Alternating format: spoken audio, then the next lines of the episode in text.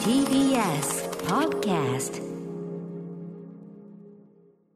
時刻は夜8時を過ぎました。9月13日火曜日、TBS ラジオキーステーションに生放送でお送りしているアフターシックスジャンクション略してアトロク。パーソナリティのラップグループライムスター歌丸です。そして、火曜パートナーの宇垣美里です。さて、ここからは聞けば世界の見え方がちょっと変わるといいなな特集コーナー、ビヨンドザカルチャー。早速ですが今夜のゲスト松永美穂さんです。松永さんよろしくお願いします。よろしくお願いします。大変ご無沙汰しております。はい。どうも、はい。お待ちしておりましたありがとうございます。そんな松永さん、えー大学の授業で生徒たちに尋ねるある課題があるそうですが、どんなテーマの課題なんでしょうか？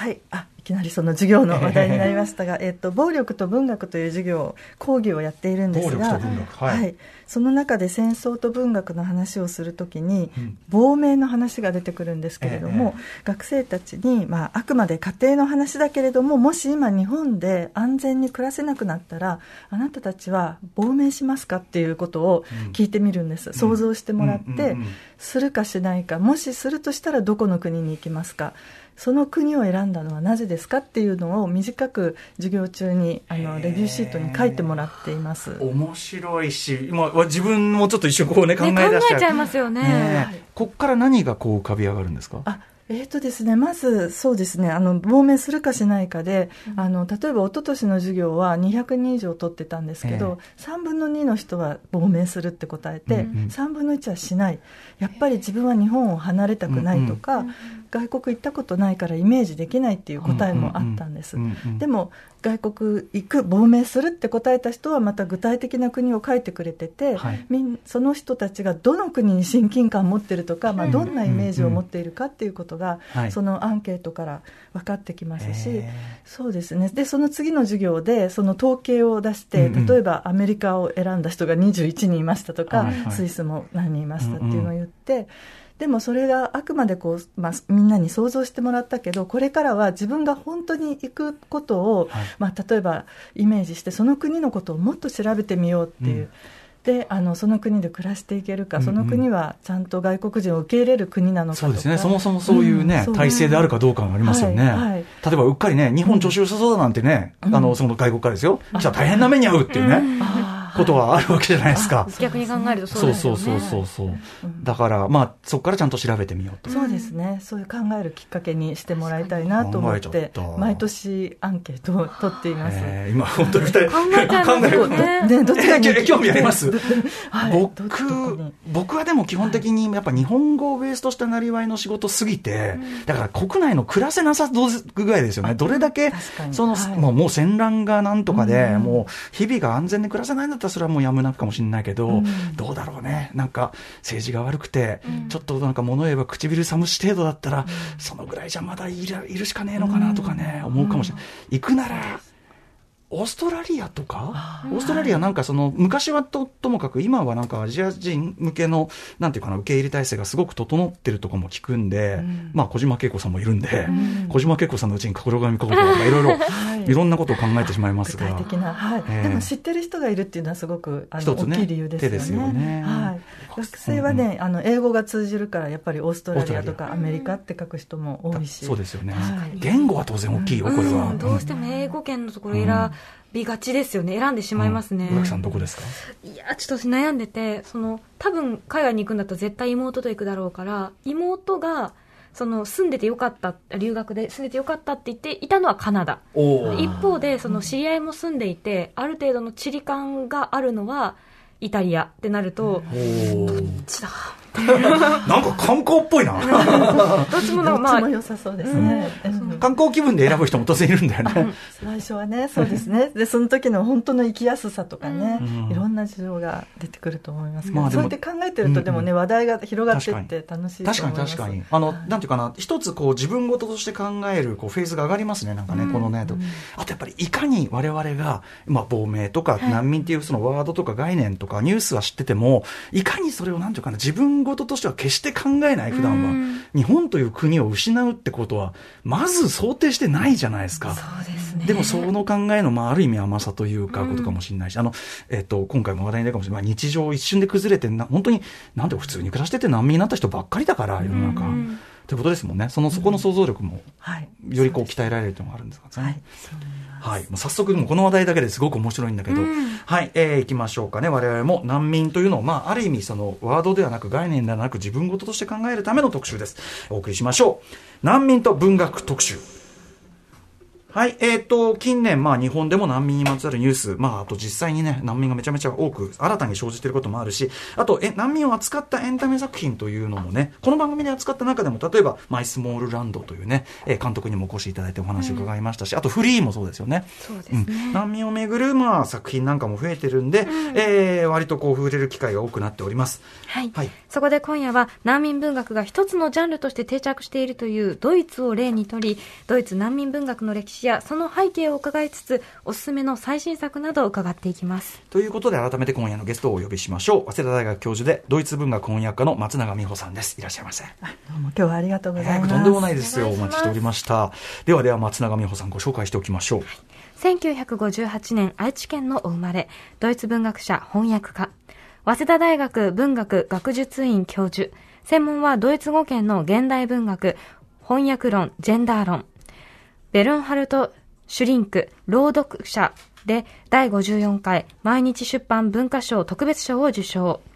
主な翻訳書にヘッセ、車輪の下で、リルケ、マルテの手記、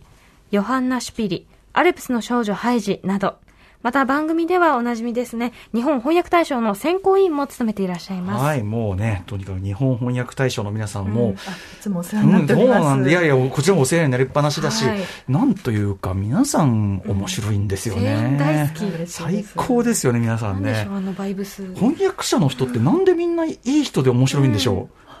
それはちょっと。そんなこと言われても。ないでも翻訳大賞はとても楽しく、うんうん。はい、やらせていただいてます。ねはい、えーそして松永さんご自身この番組ではですね2020年7月8日水曜日にありました「えー、才女の運命男たちの名声の陰で」が復刊されたという時にねこの本をめぐってお話を伺いました。素晴らしい本でしたし、それ以降なんかいろんな歴史的事象とかそういうのを見るたびにあ才女の運命だっていうかねまたああいう事例だっていう感じがして見ております。とても嬉しいです。はい、ありがとうございます。いや、こちらこそですね。で、えー松永さん、えっ、と、先月、8月はずっとドイツに滞在されてたということで、ドイツどのあたりに行かれてたんですか？えーとですね、ベルリンと、えーライプツィヒとあとカッセルという町に主に行っていたんですけど、うんベルリンに1週間ちょっとおりました、うん。はい。これは、あの、お仕事でというか？半分仕事で、うん半分は友人たちに会うというために、なるほどなるほど。おりました。今、ドイツというのは、まあ、どういう雰囲気というか、いろいろ、まあ、例えばウクライナ侵攻の件もありますし、まあ、当然コロナもまだまだあれですけど、どういう雰囲気ですか？コロナはもうなんかちょっとアフターコロナっていう感じになっていて、街中でマスクしてる人はほとんどいない、うんうん。公共交通の中だけっていう感じでした、え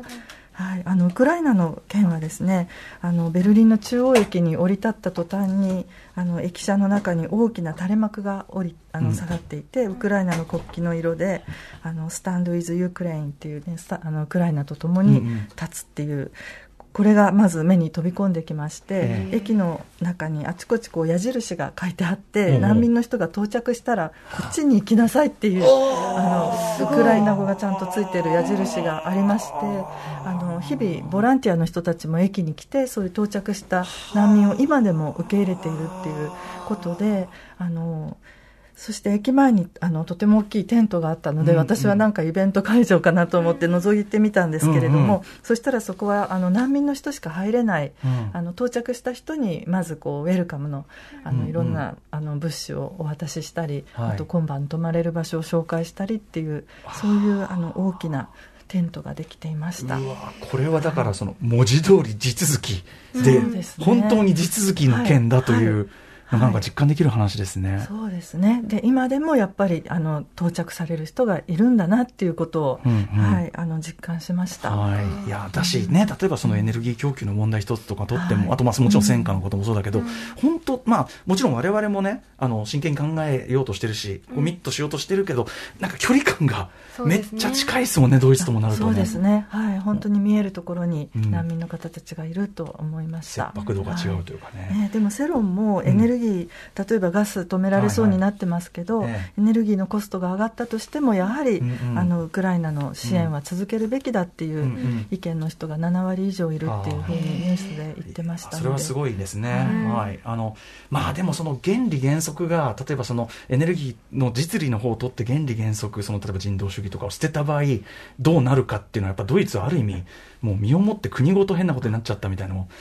しかも冷戦期も含めればいろいろ苦い歴史があるから、その多分原理原則っていうのに対するこうすなんていうかなやっぱりその重みっていうのがはい。すごくあるのかなって気がするんですけど。そういうのもあると思いますし、まあ、NATO と歩みを共にするとか、まあ、ヨーロッパで一体となってこの問題に向かっていこうっていう意識もあると思います、うん。はい、こんな非道をありにしちゃいけないっていうのはやっぱね。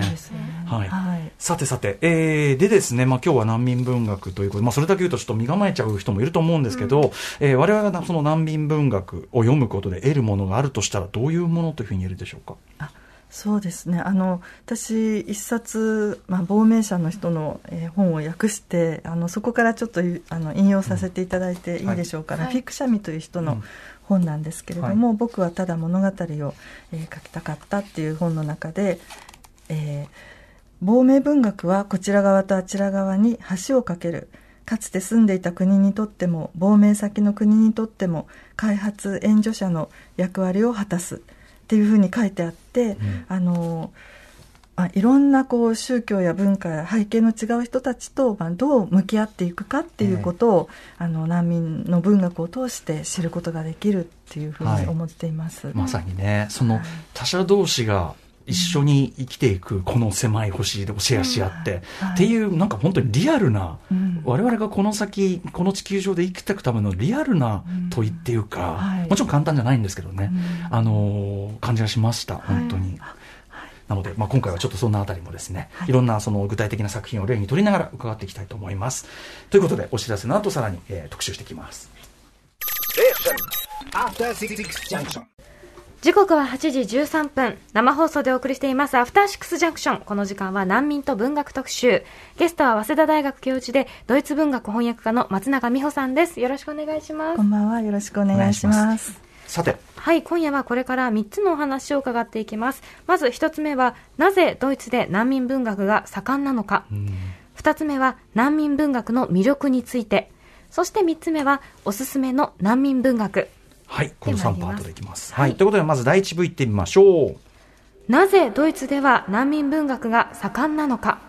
はい。まずちょっとあのー具体的な話に行く前に、難民文学というこのくくりのまあ定義というか、どういうものなんでしょう？あそうですね。私が考えているのはまず難民自身が書いた文学っていうのと、あとは難民について書かれた文学、ええ。その両方があると思っています。うんうん。で、まあ、難民文学が盛んっていうとそれは喜んでいいのかどうか、うんちょっとね、うん。あの、うん世界の状況としてはあのとても残念なことかもしれないんですけれども、ええ。まあ、先ほどお話ししましたようにドイツはたくさんの難民を今も受け入れているという状況がありまして、えーまあ、その難民が話題になることがとても多い、うん。まあ、難民への関心も高まっていると思います。はい、あすみません。キーワード検索するとたくさんそういう本が出てくるようになっています。うんうん。これはそのドイツで特に難民文学が盛んな理由というか背景っていうのはあるんでしょうか？あそうですね、まあ、難民っていうか、まあ、難民とさっきちょっと亡命者の話をしたんですけど、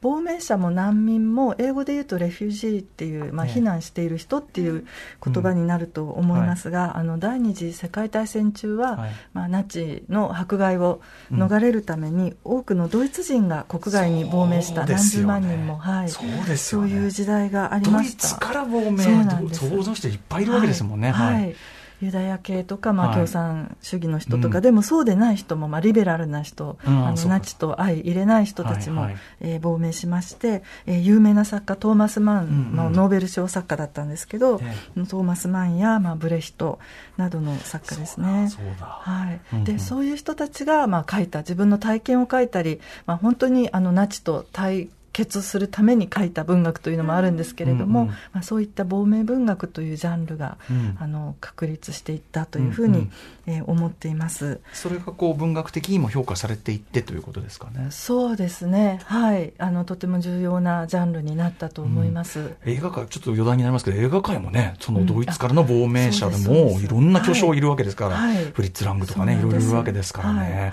はい。はい。えー、で、ちなみに逆に、まあ、日本当時、はい。もう同じく枢軸国で、あはい。えーまあ、ファシズム体制でっていうところで、はい。日本からの亡命者ってどうだったんでしょう？とても少なかったですよね、うんうん。私は前あの作家の亡命について調べたことがあって、え日本から亡命した人がそもそもほとんどいないうん。状況です、えー例えば佐野関さんっていう演劇関係の方がメキシコに行ったとかですね、うんうん。本当にあの1人2人、えー中国に行ったとかそういう方はいらっしゃるんですけれども、はい。ほとんどいない。この違いは何だろうっていううんうん。のをすごく考えさせられたことがあります。はいであの最初はあの島国だからうん。行きにくかったのかなって単純に考えたんですけれども、でも当時はあの朝鮮半島とか陸続きの国境もあったのであのすごく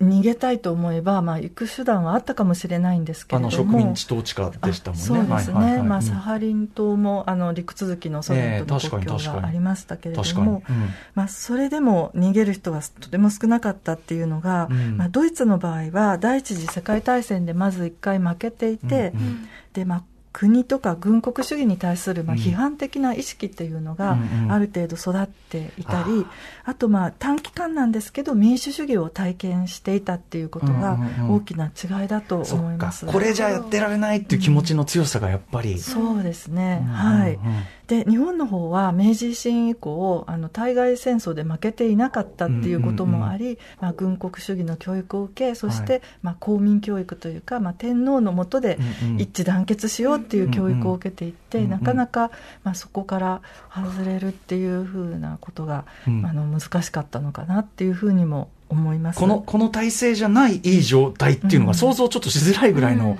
感じだったわけですよね。そうですね、うんうんうんまあ、共産党とか非合法であったんですけれども、うんまあ、共産党もあの逮捕されていた人たちが、まあ、リーダーが転校っていう、うん。じ自己批判して、ええ。もうこの思想は持ちませんっていうふうに宣言すると、まあ、刑務所から出ることができたっていう、で転校することによってまた社会に復帰してそしてあの抑散体制っていうか全体主義の中に巻き込まれていくっていう、日本ではだから亡命文学よりもむしろ転校文学っていうのがあの書かれかた。生き延びるためにやる方法はむしろそっちだったというか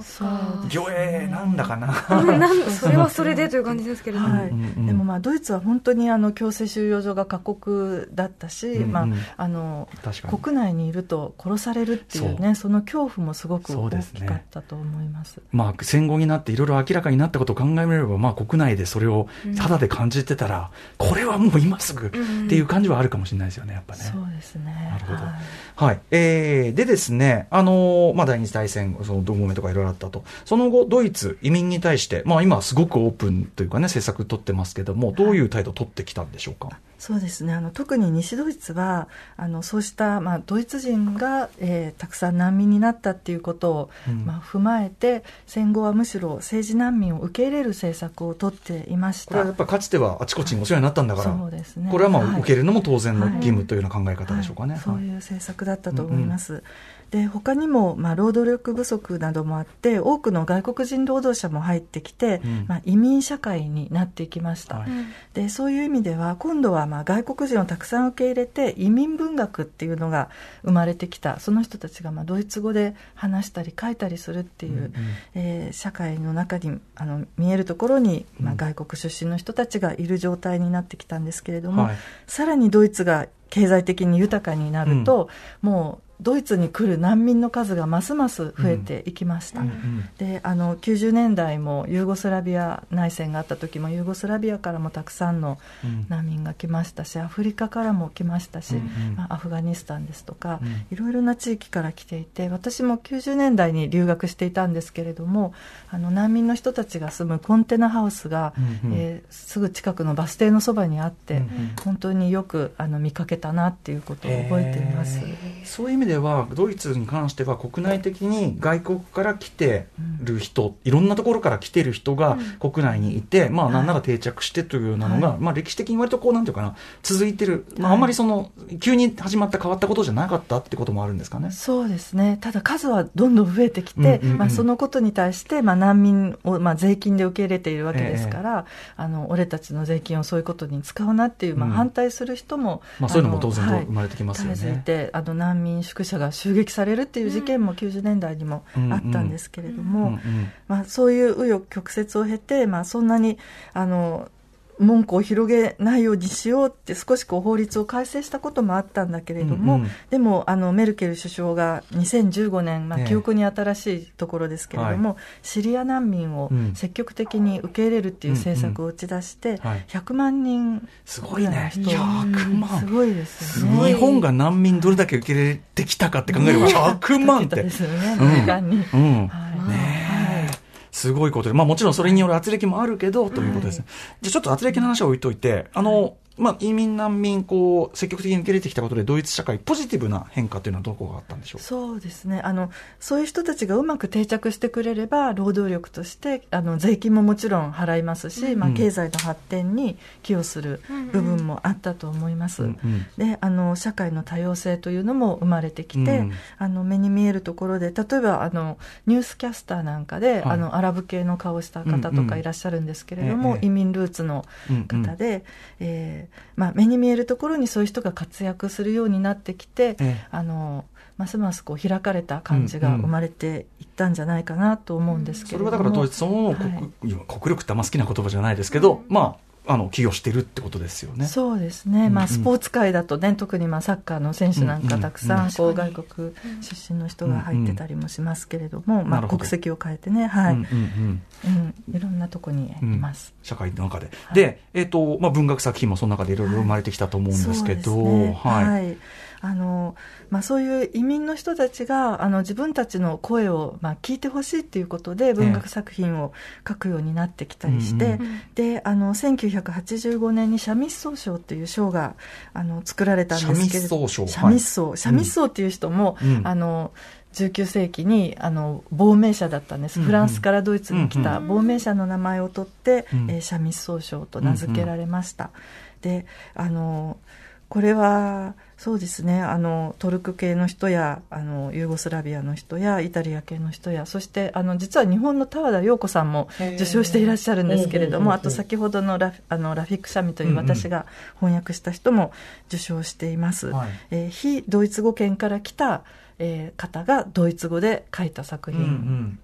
に対して、うんうん。まあ、その人に対して与えられるという賞です。うんうん。でこれはあの移民を実際にこう社会の中に統合しているっていうことを、まあ、アピールする賞でもあったと思うんですけれども、えーこの賞は30年以上続いて、えー2017年に使命を終えたということで、まあ、一体終了しています。使命を終えた。そうですね。もう本当にそういう人が増えて、うん。わわざわざ賞をまあ、上げなくても本当にそういう人がそうか。もう増えたっていうこともあった移民ルーツなんて普通になってるからいちいちわざわざ言わなくなるほどね、それはそうか。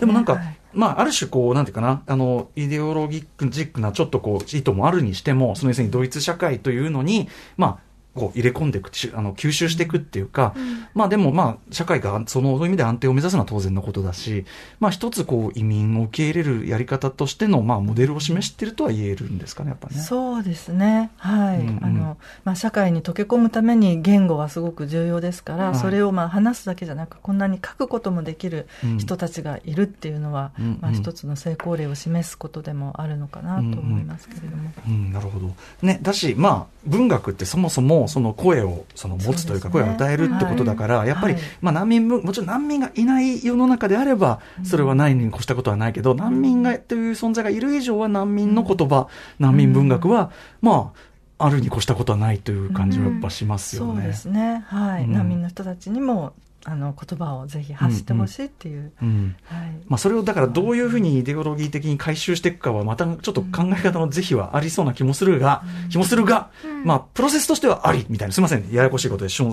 味奏章のなんか話聞いてて、こう若干こうなんていうのかな。まあ受け受け入れてやりますよみたいなことではあるよなっていうのは思ったんだけど、ちょっと上から目線もねそうそうそうそうちょっと感じなくはなかったけど、でもそれもうん。役目を終えた後まで言うんだったら、なんかだからその役目を終えたって終えるとこまでなんかあよくできてんなっていうかよくちゃんと考えてんなっていう感じがしましたけど。そうですね、まあ、ちょっとスポンサーの問題とかいろいろあったのかもしれないですけれども、うんうん。はい、でも、まあ、定着したっていうことは言えるのかなと思います。なるほど。いや、ドイツはやっぱりすごく大胆に受け入れてる国だから、で、当然圧力もめちゃくちゃ先ほどおっしゃった通り、もちろんね。暴力的なまでの圧力とかバックラッシュはあるだろうに、同着、でもやっぱり全体としてはポジティブに社会を前進させてるように僕の目からも見えるし、どうしてんのかなっていうのはすごく興味あったんで。そうですね。でも100万人来た時はやっぱり反対運動もとてもはず、はい。激しかったですし、はいはい。もしかしたらメルケル首相の政治生命がそれで少し短くなった面はあるかなと思いますけれども、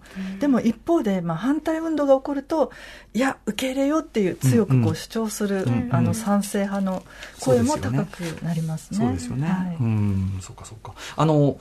今回の、あの、後ほど話してると思うけど、行く、行った、行ってしまったという、はい今回のその、ちょっとご紹介いただく本の読むと、はいその、一方で、その、受け入れ、その政策も、ああ、なんかその、そんなに、やっぱり綺麗事を通せるほど、でもな、なんか難しい。そこまでの余裕があったわけでもなさそうな。なるほど、なるほど。やっぱちょっとこういう一種こう、欺瞞的な、あれを通すないとっていうのあったんだ、みたいなの僕全然知らなかったんで。はい。そんなのも勉強になりました。ははい。でもまあ、その簡単にね、あの、要するにパチンとこう指鳴らすように解決するような問題じゃないのは当たり前なんで、だからこそ、そのこういう今日の特集みたいに考える必要があるということなんでね。すいません、あの、くどくどしい話に入り込んでしまって申し訳ない。はい。えー、では第2部パート行ってみましょうか。難民文学の魅力とは？ドイツの難民文学、主にどんなことが書かれている？ものなんでしょうか？そうですね。あのやっぱりこう絵本も結構あるんですけれども、なぜ難民の人たちがあ生まれ生まれてしまうのかっていうか、来なければならなくなったのかっていうことを、まあ、子どもたちに分かりやすく伝える本っていうのもたくさん、えー作られています。あとはその人たちの体験談ですね、えー割とこう率直な体験談とかあとドイツに来てからのカルチャーショックねとか、はい、そういうのは求められてそうですね、すごくね。そうですね、うんはい、うん。うんでもまあ難民っていうのはいつまでも難民でいるわけではないっていうかその人が何十年もこうドイツに定着して暮らすと、うん。その人はもう一般の市民になるええわけなので、はい。そうですね。どこまでが難民かっていうのもはい。難しいんですけれども、うんうん。例えばこのラフィック・シャミという人もあのシリアからやってきてもう50年もドイツに暮らしている方なので、はいはい。いつもこうその難民としてのっていうか亡命者の体験だけを求められることにもちょっと反発を、あのうん。感じてしまう、50年も住めばもう、もう奥さんもあのドイツ人の方と結婚して、あの、はい。まあ日本でもそれこそマイスモールランドでもあった、はい。え、日本語お上手ね。いや、日本人なん、日本人っていうか日日本で育ってるんですけど、みたいな。ね。あるし、はい。あとやっぱその、難民だから難民らしいものを書いてなさいよって、それ自体が、なんていうか、ま、ま、なんか文学の難民キャンプっていうか、うん。なんていうの押し付けですよねそうそうすそうそう、なんそうかいつまでもその、はい。もちろんそれを求めるっていうか、それを我々が知りたいって気持ちもあるけど、それ自体のなんかこう、傲慢さというか、権力性というか、もありますよね、そうですね、うん。はい。はい。まあそういう問題もちょっと踏まえつつ難民文学。松永さんが思う難民文学の魅力ってどこでしょあ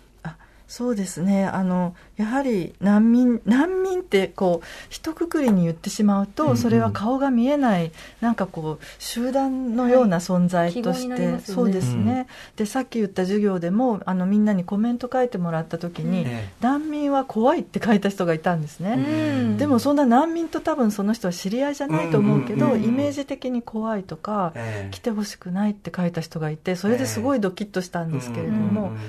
でも一人でもそういう難民の人と知り合いになれば本当にマイスモールランドのね、主人公のような人と同じクラスにいたらとかね、はい、話し合ったら全然違ってくると思うんですよね。はい。うんうん、でその文学っていうのはやっぱりそういうパーソナルな声を伝える手段として、とてもいいんじゃないかなっていうふうに思っています。間違いないですね。はい、だから人としてちゃんと認識するっていうか当たり前のことなんだけど、でも他者とか異物をまあ怖がるっていうのもまあある意味自然な反応ではあるから、まあそのために文学なり、まあ映画なり。そうですね。知るための方法がたくさんある。いいことかもしれないですよね。はい。えー、日本で難民文学っていうのが、うん、まあ、あの、アートで言えばね、その映画とかも含めれば、うん、マリス・モールランドとか出てきたりしますけど、ね、日本での難民文学の可能性というのはどうでしょう、そうですね。あの、難民の人について書いた作品っていくつか見つけたんですけれども、うんうん、例えば、あの、芥川賞作家の小野正嗣さんが、うん、えっと、2016年に新潮っていう文芸雑誌で、東京スカイツリーのふもとで、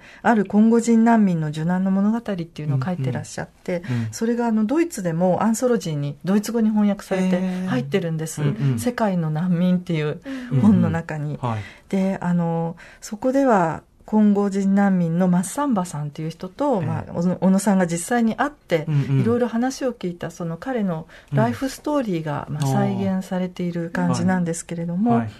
えー、まあ政治的な難民として、でも友人に勧められて、うん、ほとんど予備知識なしに日本に来たマッサンバさんが、難民として、あの認定、受け入れてもらえるだろうと思ったら、ものすごく難民認定の壁が高くて、うんね、とっても苦労して、あの何年も何年もその申請を出しては却下されたり、まあ、裁判も起こしてて、そういう過程が書いてあるんですけど、あと、今後でまあどんなことがあったかっていうのも書いてあって。はい非常にこれを読むとあのある一人の人のあの姿がくっきりと浮かんでくる、うんうん、はい、あの具体的な作品だなと思います、あこれ知らなかった、読んでみたい、しかも日本で支援されてる方たちのことも書いてあって、うんうん、やっぱりこういう人が一人ではとてもやっていけない中で、ね、いろんな人がこうたあの助けの手を差し伸べたっていうことは、あのちょっと心強いことだなっていうふうに、うん思いました。小野正嗣さんですね。はい。小野正嗣さんの作品、えー、東京スカイツリーのふもと、そうですね。あ、あともう一つなんか見つけたんですけど、これはなんか宮崎県でやってる西野正倉院三里文学賞っていう、うん、あの、受賞作のアンソロジーで去年大賞を取られた宮地かな子さんのふるさとの明かりという作品は、あの、中学生の男の子のあの視点から、えー、クラスに来た難民の女の子の話を書いています。これもとてもあの読みやすい作品で、うん、しかもその女の子が、えーまあ、自分がどんな体験をしたかっていうことを、まあ、最後にみんなの前で話す場面もあり、うん。うん、またその後その子たちが、まあ、その子が特にどうなったかっていう話も書いてあるんですけれども、これは非常にあのいい小説だなと思います。短編小説ですけれども、これは、えっと、読もうと思ったらこの西野正倉院、ね、三里文学賞作品集という中に入ってるってことですね、そうですね。はい、うん、この中に入っています。ちょっと変わったタイトルですけど、西野正倉院三里文学賞、はい、三里文学賞、知らなかった、でもなんかすごいこう、なんていうかみずみずしい視点というかまさに、今の若者の視点で書かれてるんですもんね。そうですね。で宮地さんはあのお仕事で難民に関わっていらっしゃる方のようですけれども、うん、だからこそ説得力のあるお話になっているかなと思います。なるほど、はい、そんなのができて、はい、まあ、あとはねその、難民が書いた文学ってこんな行方レッスン少なかったらそれはねちょっとね。なかなか小説を書く方が現れないかもしれないですけど、まあ、外国出身の方で日本語で書いてらっしゃる方は、もちろんもちろん。増えてきていると思いますけれどもね、日本もでもねそういう移民で定着みたいなのももちろんねどんどん普通になっていくし、うん、ていうかそそれ以外にこの少子化とかどうする気なんだっていうのもあるんで、ね、本当に、はい、なのであの本当にこれはガチで今すぐ学ばなきゃいけないいろんな他者への態度のことだったりします、政策はもちろんのこと、そんなにこう内向きでいいのかいって感じはしますけどね、だから入管法改悪なんてことをねもちろん止められたからいいけどなんかさっき時なんかびっくりしちゃったね。え、どういうことみたいな。としました。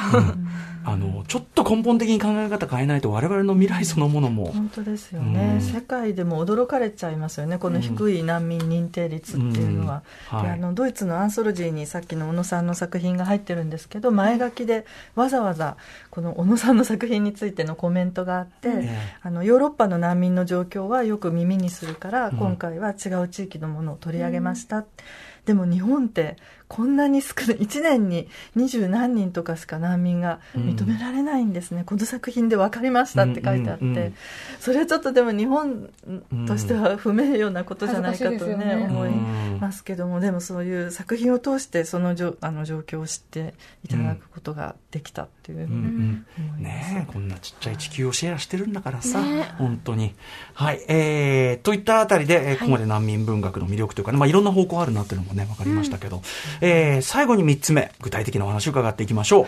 おすすめの最新難民文学。はい。えー、亡命文学、移民文学、難民文学、いろんな方向ありますけど、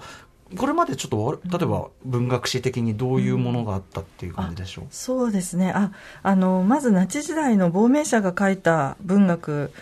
としては、うん、例えばアンナ・ゼーガスっていう女性の方がいるんですけれども、うん、彼女はあのユダヤ系で共産党員だったっていうことで、はい、まあ、ドイツにいたら確実に強制収容所に入れられてたと思いますが、うん、彼女はまあ家族を連れてドイツからフランスに亡命しさらにフランスがドイツに攻め込まれてからは、あのメキシコまで行ったっていう、あの方です。で、あの例えば「第七の十字架」っていう作品はとても有名な彼女の代表作で、うん、あの日本でも翻訳されて文庫本にもなっていますが、うんうん、これすごく面白い作品である収容所から、うん。えー、7人の囚人が脱走したっていうところから話が始まっています、うん、で収容所の所長は収容所の庭に7つの十字架を立てさせて囚人が見つかったらもうそこにつけるっていうもうすごい恐ろしい宣言をするんですけれども、うん、でその7人がどうなったかっていうもう本当に手に汗を握る。やばい。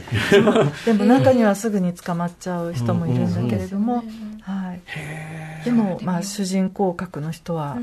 ものすごくこう自分の知恵とあらゆる、まあまあ、運もあるんだけれども、でなんとか逃げ延びようとするっていう手に汗握る。小説になっておりますお話説明であっての第7の十字架タイトルで、うん、ややばすごいちょっと今ゾクッとする、はい、ねうんへえ、知らなかったわ。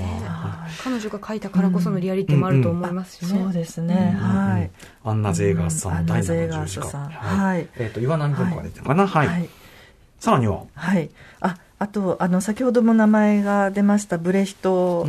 さんですとか、まあ、トーマスマンですね。はい。あの、彼らも、まあ、亡命者のあの当時の特徴としてまずあのヒトラーが政権を取った直後にブレヒトもトーマスマンも国外に出てるんですけれども、うん、割とこう近場にいて、まあ、スイスとか、うん、あのデンマークとかパリとかそういうところから、まあ、ドイツどうなるかなってみんなこう見てて。うんうん。だけどヒトラーの政権がどんどんこう長期化して独裁政権になっていってさらに戦争まで起こってしまうと、うんうん、みんなちょっとずつこう遠くに逃げざるを得ないということで、ね、ブレヒトとトーマスマンも最終的にはアメリカに、うん。うん、えー、亡命していますが、うん、トーマスマンの「ファウスト博士」っていう作品は、うん、あのまあ、亡命中に書かれていますけれども、ドイツを舞台にしてミュンヘンの空襲の話なんかも出てくる、まあ、芸術家小説、えー、音楽家を主人公にした小説なんですけれども、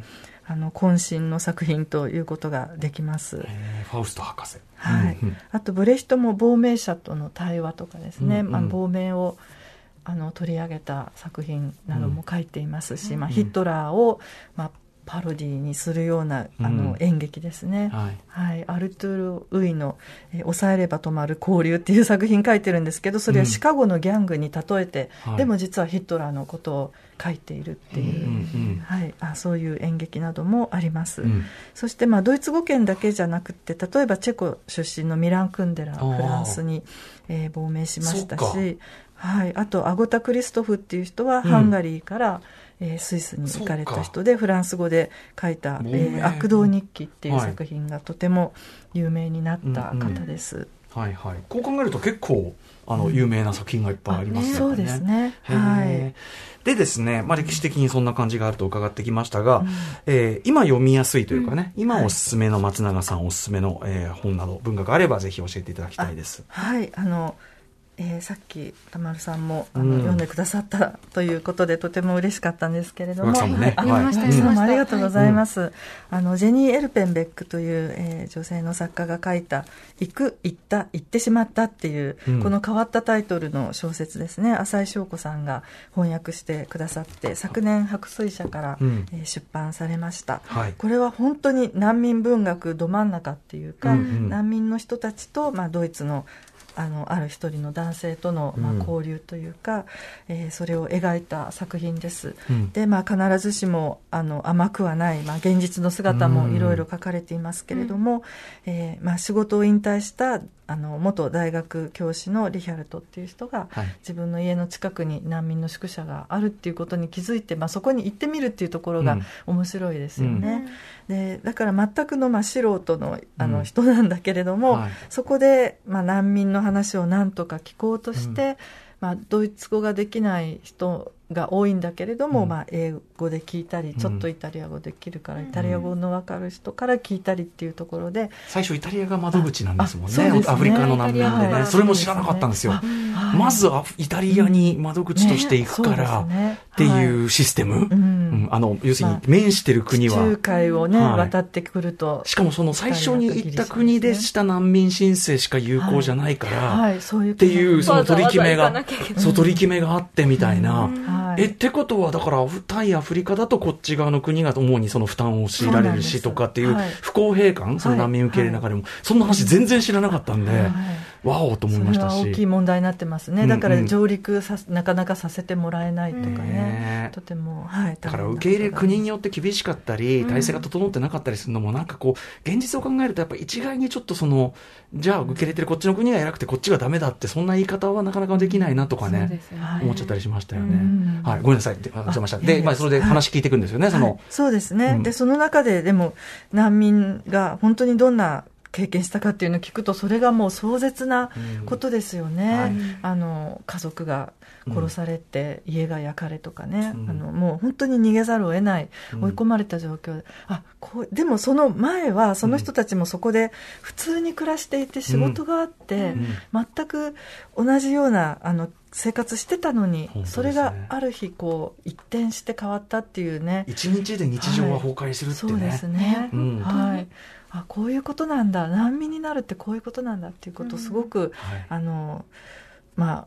あの実感させられるっていうかね、うん、あの一緒にこう衝撃を受けるあの小説だなっていうふうに思います、うん、そういう意味では難民の声がよく聞こえてくる小説で、うん。うん、エルペンベックさんもとてもよく取材をされていると思うんですけれども、うん、はい、でこの行く行った行ってしまったっていうのは難民の人たちがドイツ語を勉強している時に動詞の変化、行くあの減塩っていう、はい、動詞の変化を勉強しているところからも来ている、うん、あのタイトルだと思うんですけれども、うん、そうですね。はいあの難民について難民の今について知ることのできる、うん、しかもこれ2015年に出ているので、はい、はい、あのとてもあのアクチュアルな小説だなっていうふうに思います、うんうんはい、あとエルペンベックさんの,、あの面白いところは彼女のおじいさんはナチ時代の亡命者だったんです、うんうんうん、であのソ連に亡命しておられた方でか。なり有名な方なんですけれども、うんうん、だからその孫がまた、うんうん、難民の話を書くっていうのも非常に、まあ、感慨深いところもあるなと思います、はい、すごいこう変わった作りの小説でもあってまさにおっしゃってるように、はい、その難民たちの声を聞く小説だから、うん、まさにその難民の声を聞くんだけど同時にその聞いているリヒャルトさんのなんかその立場とかがちょっとこう視点的に相対化されるっていうか、うん、あの分なんかちょっと変わった、はい、そのなんかあリヒャルトの視点かなと思ったらそうじゃなくてあの、リヒャルトその聞かれてる側は何言ってんだこいつってこう思ってるとか、うん、あとリヒャルトが実はこう、うん、なんていうかあんまり、うん、なんていうかな、ね、まあ人間的とは言えるんだけどそう、なかなかそんなに褒められたもんじゃない過去が。そうあったりとかっていう、はい、あとはそのリヒャルトの周りの友人たちのドイツの知識人層が、意外とこうまあそりゃそうだろうなっていうちょっと差別意識がある人もいたりとか、なんかそので、それを通して、まあ、例えば制作、言った制作上の、い、若干の欺瞞があるとか、若干のその、ふなんかそういうところみたいなところを、なんかすごくこう、多面的に浮き上がらせていくっていうか、すべてをこう、なんかフラットにこう、見ていく感じが、あ、独特だな。だからその、美談にぜ全然終わらせてない感じ。それがいいとこだと思います。うんうん、リヒャルトがすごくこう、優しくてね、完璧な人っていうわけではなく、うん、本当に欠点も多い人なんだけれどもっていう、うんうん、はい、ね、本当に読み解いてくださってありがとうございます。ね、だからこそ、そのいろいろ追った、でもいろいろ追ってるという点では同じくな人間である人たちが、他者同士が、さて、最後にこれはまあもちろん結末っていうかバシッと折り合いがつく話でも何でもなくて、というのを背負ってさあ一緒にどどうしましょうかっていうか、はい、なんか、ね、まあちゃんと問いかけとして終わるっていうか、うん、まあ文学だなって思いましただからそういう意味では、はい、情報じゃなくて文学。そうですね。はい、うん、なんか受け取るあの問いがちゃんとねあの、伝えられていますよね、はい、はい、あのすごい読んでよかったですこれ。お勧めいただいて。ありがとうございます、えー、はい、ジェニー・エルペンベックさんの「行く行った行ってしまった白水社」から3630円、えー、昨年7月に日本では浅井翔子さん役で出ております、もう一冊いきましょうか、はい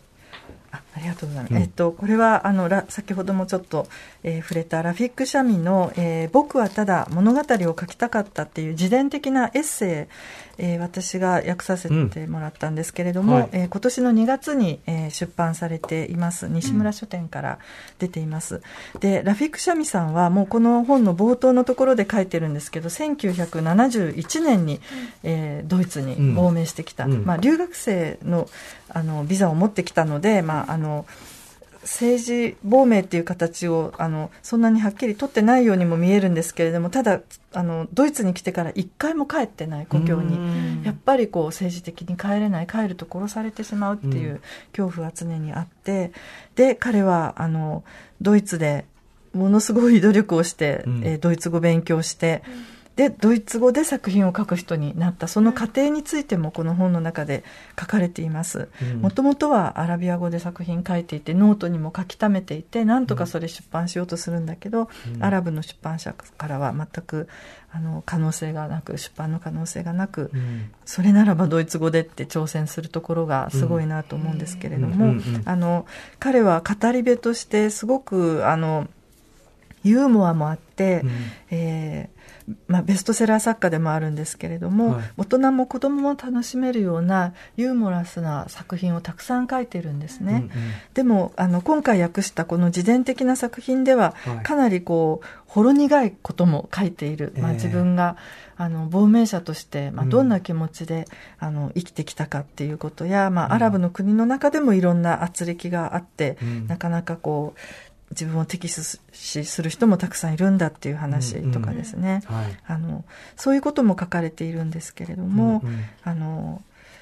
まあ、亡命者特に、まあ、あのシリアから来た亡命者の立場について知ることのできる、うんうん、あのいい本だなっていうふうに思っています。はいなんかいあの1項目あたりはすごく短いからそうですね。なんか読みやすい読みやすいし、はい、あのあとすごく具体的なご自身の体験の話だから、はい、今これ今僕今初めて手に取ってペラペラめくってるだけでもおめちゃくちゃ面白そうみたいな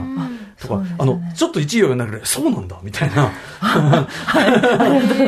気づきがあってすげえ面白い。あの本としてもそんなに分厚い本じゃないし。そうですね。はい、うん、あの割とコンパクトに読める本でこれあの朝日新聞の天聖神語でも今年の3月26日に取り上げていただきまして、あ、25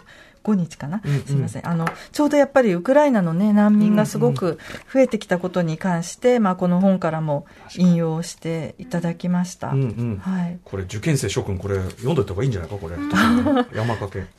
ラフィック・シャミ僕はただ物語を書きたかった。松永美穂さん役で、はい。えー、西村書店から1870円で出ております。えー、といったあたりでかな？はい。えー、まあちょっとね、あの、今もドイツ、今日はドイツの話中心でしたけど、はい、まあ、今後もね、絶対、まあさらに増える、増えるっていうかな、うん、増えるってなんかあんまり良くないけど、まあ、ね、悲しいかないらっしゃるだろうし、あの、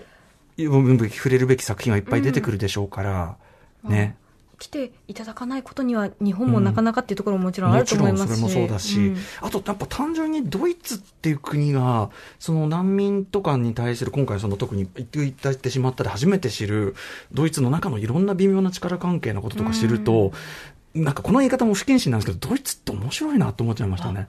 興味深い。そのやっぱり背負ったものの重さのでかさもあるし、そしてやっぱ冷戦下でのあの分断のあれもあるし、で、その格差がまたそのまま残ってるとか、なんかいろんなその、割とこう日本に比べるとその力学が目に見える形であって、だからこそこう、いろんな問題が世界の諸問題みたいなのが、こうなんていうかな、すごくこう、でもなんかちゃんとこう、問題意識としてこう、なんていうかな、可視化されてるっていうか、うん、面白いのか。ただね、今一瞬グラフィックシャミさんのこれ読んだら、さっきの、うん、えパッと読んで、そうなんだと思ったのは、ドイツの文化人たちは、あの、公の場でちゃんとした論争をするのを嫌がるからダメだみたいな。そうなんみたいな。ああ、それはでもテーマによりますかね。はい。あの、論争文化はちゃんとあるんですけどね。はい。でも、まあ、アラブのことに関してはとか、あの、専門家が、あの、ちゃんと取り合ってくれない場合もあるっていうのを、はい、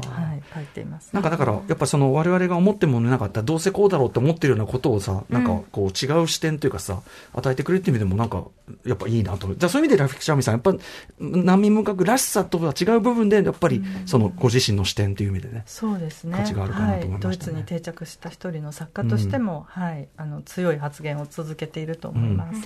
はい。ということで今日はいろいろ話伺ってまいりました。えー、最後に松永さん、新刊のお知らせもぜひお願いします。あありがとうございます。えっと、7月に出たんですけれども、ジャーナリストのフォルカー・ウルリヒという人が書いた、えー、ナチドイツ最後の8日間という本を、えー、翻訳出版いたしました。面白そうスバル社というところから出ておりますが、1945年の5月8日に、えっと、ドイツは無条件降伏しているんですけれども、ものすごくたくさんの人の日記や証言から引用しながら、5月1日から8日までの、その8日間に何があったのかっていうことを、あの取り上げていてとても面白いんです。あのなあのヒトラーの後継者となった、えー人の、デイニッツっていう人の話も出てくるし、うん、どうやって戦争を終わらせるかって相談してた人たちの話も出てくるし、うん、でも一方で強制収容所の囚人とか、うんうん、有名な俳優の話とか、うんうん、はい、出てきます。的にそれぞれが。そうですね。マレーネ・ディートリヒが出てくるんですけど、それがすごく私は面白かったです。バレーで、そうかそうか。彼女ドイツ出身で、でもアメリカ軍の、と一緒に行動して、アメリカ軍対という、あの階級も持っていたんですが、でもお母さんとお姉さんがまだドイツにいたんです。そのお姉さんをとどうやって再会するかっていう。亡命俳優の世界もあるわけですもんね。そうですね。まさにそうだと思います。え、めちゃめちゃ面白そうじゃないですか。ぜひ。はい。改めてじゃあもう一回タイトルと。えっと、えフォルカー・ウルリヒ作、えナチ・ドイツ最後の8日間という本です。スバル社から出ております。ちょっと、あの、これ拝読します。めちゃくちゃ興味あります。読みます。はい。えー、ということで、まあ今日はなんか、ぎゅぎゅっとね、これたった1時間でやった話だったかっていうぐらい。うん、かったです。うん。えー、お話伺いました。ありがとうございます。えー、難民と文学特集でした。ドイツ文学翻訳家の松永美穂さんでした。松永さんありがとうございました。また、またよろしくお願いします。はい。